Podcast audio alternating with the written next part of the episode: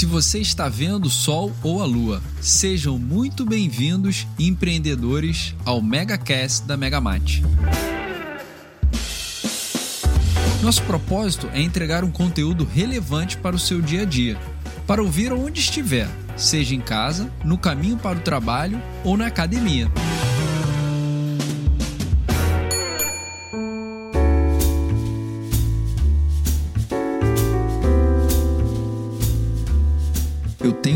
Confessar uma coisa para vocês. Por algumas semanas eu fiquei refletindo sobre o tema que iríamos tratar hoje aqui nesse episódio do MegaCast.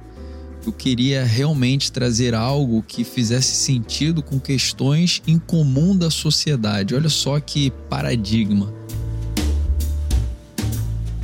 Como abordar um assunto que possa de uma única vez se aproximar de um epicentro de questionamentos, dúvidas e soluções. E nessa minha reflexão eu cheguei à conclusão que não seria possível, dentro dos meus estudos, chegar a um assunto único que abrangesse tamanha dimensão. Mas eu achei uma linha que poderia fazer sentido, uma conexão que passasse tanto pelo lado espiritual como material, ou seja, dois lados presentes em todos nós.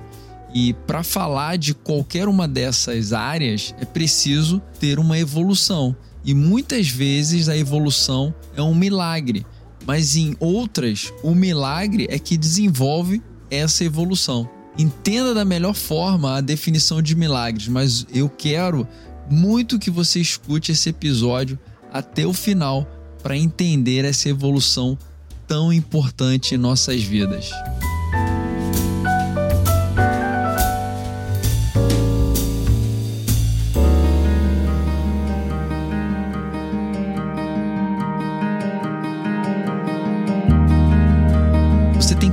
Coragem para começar algo do zero. Eu me refiro àquele momento onde você não tem parâmetro algum de comparação ou sequer uma referência na humanidade para te dar um norte. Exemplos como Graham Bell, que inventou o telefone, Gutenberg, que tornou a leitura através de livros pela invenção da prensa, Alan Turing, o pai da computação, Steve Jobs com o primeiro computador pessoal, o iPhone e outros importantes aparelhos da Apple. Reflita sobre os nomes que eu acabei de citar e a importância das respectivas invenções. E a gente está falando aqui de evolução da humanidade ou de uma permissão divina através de milagres? Ou será que a gente está falando das duas coisas que caminham uma impulsionando a outra. A coragem para começar algo do zero, para inventar alguma coisa daquelas que nunca foram vistas na humanidade, é sem questionamento uma dádiva e a gente precisa reconhecer isso. Ser o inventor de algo que será explorado pelas pessoas como solução de vidas é muito diferente de ter uma boa ideia e começar um projeto. O maior obstáculo é a deficiência em mudar o processo de pensamento da forma linear tradicional para o holístico e sistêmico. Inventores, sejam eles de qualquer natureza, precisam fazer um esforço para desenvolver a capacidade em visualizar o modelo como um sistema cujas partes interagem umas com as outras e afetam umas às outras de maneira holística e não linear. Calma aí que eu ainda tô naquela parte didática do episódio e a partir de agora tua mente vai ferver com tanta provocação. Para começar, inventores não são empreendedores. Empreendedores não descobrem modelos únicos essa é uma atribuição dos inventores. Empreendedores encontram oportunidades disfarçadas, como é o título do excelente livro escrito por Carlos Domingos. Inventores possuem algo diferente de quem abre um negócio, que é também uma atitude de muita coragem. Inventores têm em si características únicas mas são movidos por uma força maior. Eles recebem uma missão especial e parece que possuem acesso a esse livreto dizendo que precisa ser desenvolvido e quando precisa ser desenvolvido. Inventores não desenvolvem três características que outras pessoas comuns possuem. Eles não têm medo, não são atingidos pelas incertezas e não possuem ganância. Continua comigo porque vai começar a ficar melhor ainda. Olhem isso, pessoal.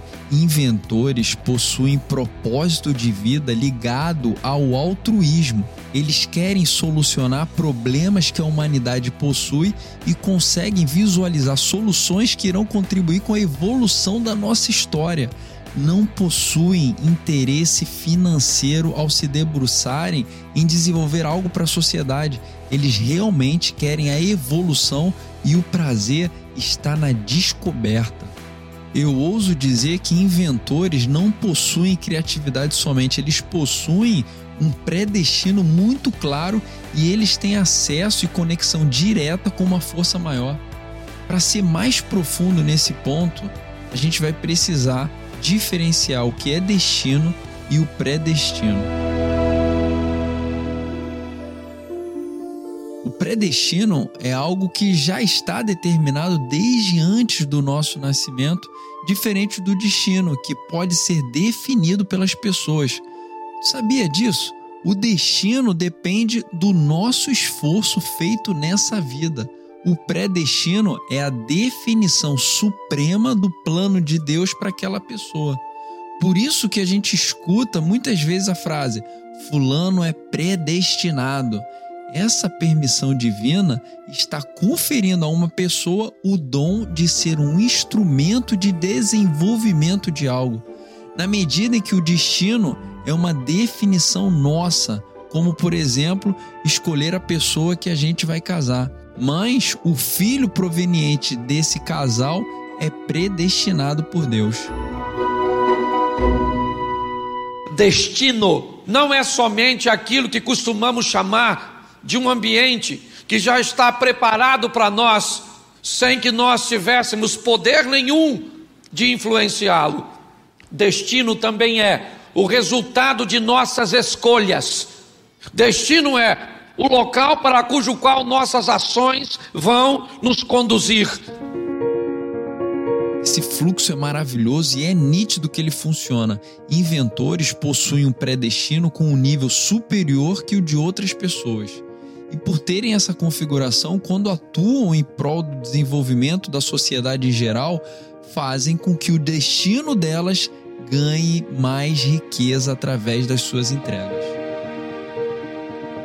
Vejam, pessoal, que o que eu estou dizendo não é que você ou eu não somos inventores. Ah, mas eu tenho uma idade avançada e nunca inventei nada. Calma, presta atenção. Muitas vezes queremos fazer uma viagem para um determinado local, alguns vão arrumar a mala exatamente condizente ao destino final. Outros não vão saber nem o que colocar naquela mala. Que que isso acontece? Porque a vida é para nos aprimorar e Deus se dedica todos os dias em nos capacitar. Muitas vezes estamos diante de desafios repetidos e às vezes pequenas irritações com determinadas situações nos tiram do sério ou então desejos que a gente tem não se realizam facilmente, repetidamente, causando frustrações. Despertar esse nosso sentimento para a realidade é o melhor caminho que podemos adotar, porque isso é que nos aprimora, nos engrandece. Quando esse reconhecimento acontece e o controle emocional que a gente tem é elevado, sem dúvida alguma, a mala para aquela viagem vai ser preparada da melhor forma para o destino que você planejou.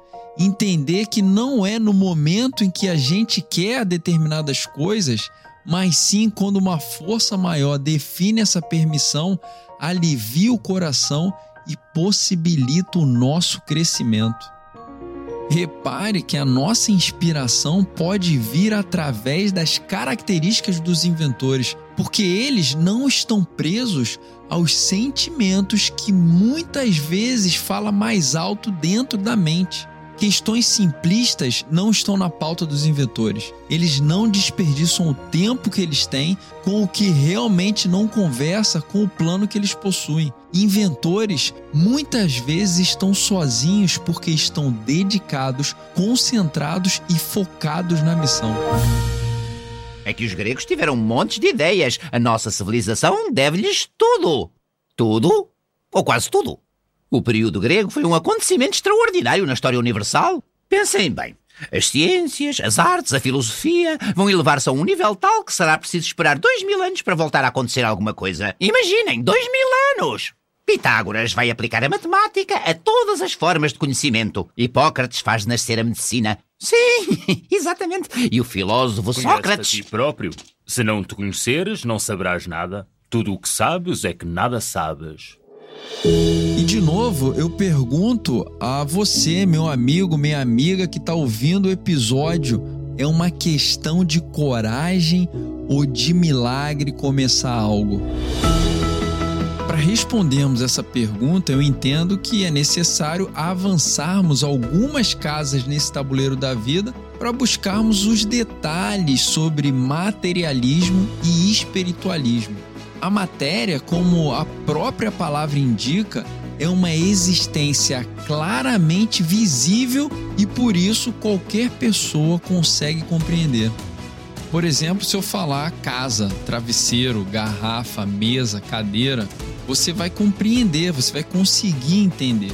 Até uma pessoa que não consegue ler, ela vai conseguir entender o que eu estou falando. Por quê? Porque ela visualiza esses objetos que são provenientes de uma matéria. O espírito, por ser invisível, fatalmente acaba tendo questionamentos. Nessa primeira abordagem, é possível definirmos que o materialismo tem então ampla vantagem em relação ao espiritualismo. A visão materialista está restrita aos cinco sentidos porque tudo tem existência limitada. Mas a visão espiritualista é diferente, não conhece restrições. Você concorda com isso? Eu lembrei da lenda do macaco Son Goku. Já escutou essa?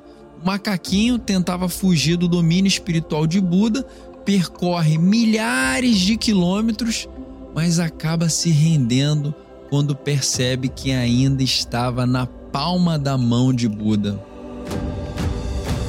Nós podemos comparar o espiritualismo à mão de Buda e o materialismo ao macaco Son Goku. O budismo trata esse assunto com riqueza, como a teoria do vazio, que é a visão materialista analisada a partir da perspectiva espiritualista. Tudo o que nasce está sujeito a desaparecer e também todo encontro está condenado à separação. E a minha preferida, aquilo que possui forma infalivelmente desaparecerá.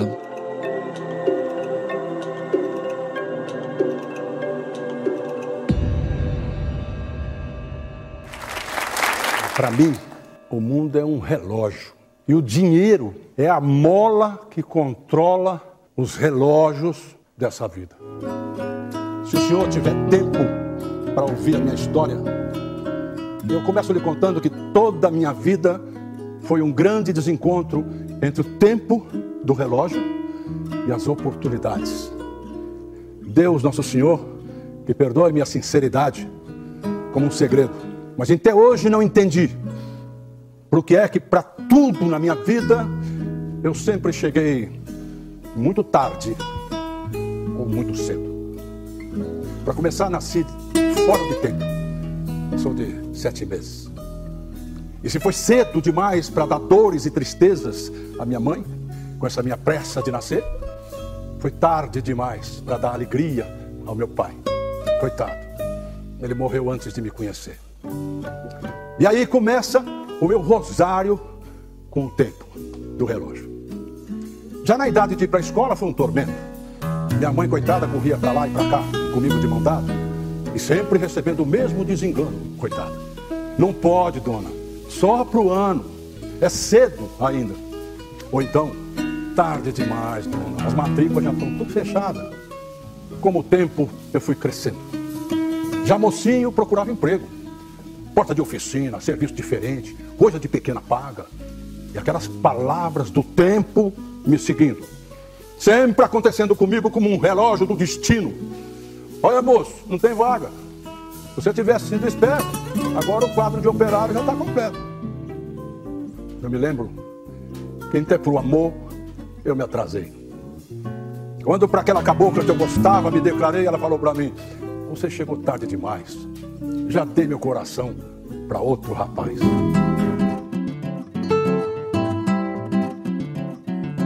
Crônica do Tempo é um dos clássicos do Rolando Boldrin e que vale ser ouvido na íntegra. O tempo passa. O solo que habitamos é o mesmo que muitos habitaram e que outros irão passar. Nossa vida é muito curta para ser pequena, como escreveu Benjamin de Israel. Dizia ele, abre aspas, é preciso engrandecer essa vida e para isso é preciso tomar cuidado com duas coisas. A primeira é que tem muita gente que cuida demais do urgente e deixa de lado o importante. Cuida da carreira, do dinheiro, do patrimônio, mas deixa o importante de lado. Depois, não dá tempo. A segunda grande questão é gente que se preocupa muito com o fundamental e deixa o essencial de lado. O essencial é tudo aquilo que não pode não ser: amizade, fraternidade, solidariedade, sexualidade, religiosidade, lealdade, integridade, liberdade, felicidade. Isso é essencial. Fundamental é tudo aquilo que te ajuda a chegar ao essencial fundamental é a tua ferramenta como uma escada. Uma escada é algo que me ajuda a chegar a algum lugar. Ninguém tem uma escada para ficar nela. Dinheiro não é essencial, dinheiro é fundamental. Sem ele, você tem problema, mas ele em si não resolve. Emprego é fundamental, carreira é fundamental. O essencial é o que não pode não ser. Essencial é aquilo que faz com que a vida não se apequene, que faz com que a gente seja capaz de transbordar, repartir vida, repartir o essencial, a amizade, a amorosidade, a fraternidade, a lealdade, repartir a capacidade de ter esperança e, para isso, ter coragem. Coragem não é ausência de medo. Coragem é a capacidade de enfrentar o medo. O medo, assim como a dor, é um mecanismo de proteção que a natureza coloca para nós. Se você e eu não tivermos medo nem dor, ficamos muito vulneráveis, porque a dor é um alerta e a dor nos prepara. É preciso coragem para que a nossa obra não se apequene, e para isso precisamos ter esperança. Fecha aspas. A evolução do milagre está dentro de nós.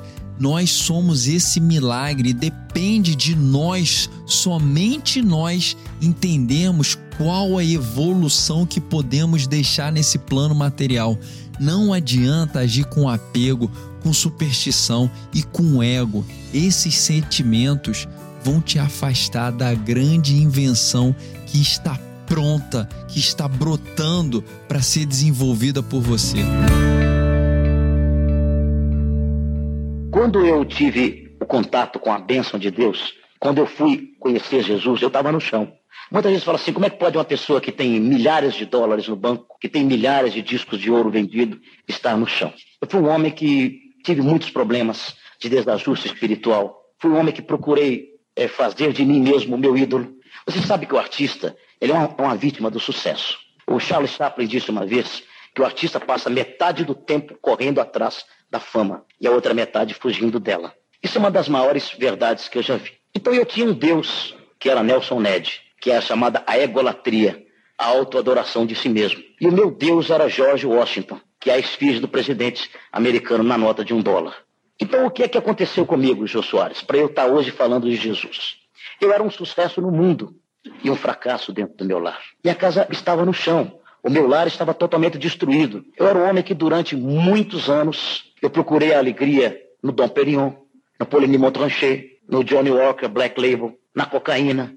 O pó que eu cheirava vinha para mim do cartel de Medellín. Eu procurei alegria no sexo, entendeu? Não estou falando de prostituta mulheres belíssimas em Paris, em Toronto, em Buenos Aires, no México. Eu era um sucesso com as mulheres do mundo e um fracasso no meu leito conjugal. Um sucesso com as minhas fãs e um fracasso com os meus filhos. Entende? Porque maior do que um homem, maior do que um artista, tem que ser o homem que está dentro dele.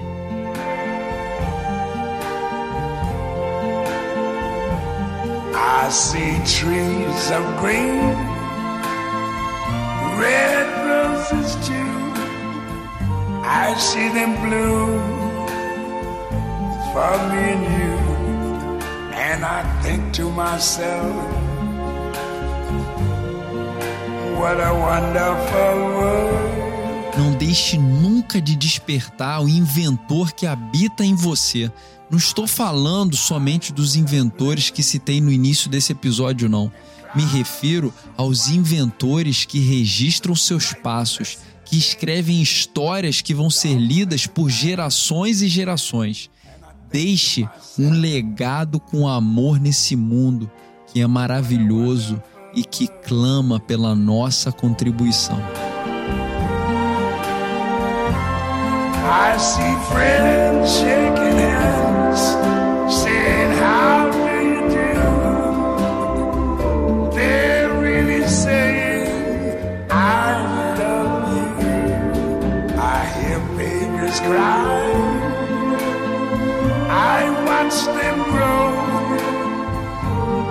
much more than I ever knew. And I think to myself, what a wonderful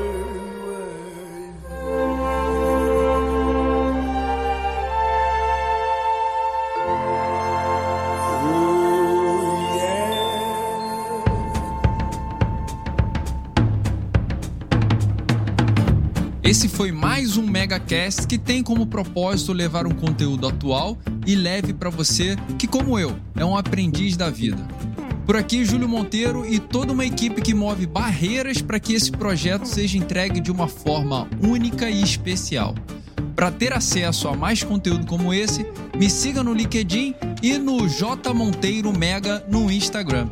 Obrigado pela companhia e te vejo por aí. Produção Voz e Conteúdo.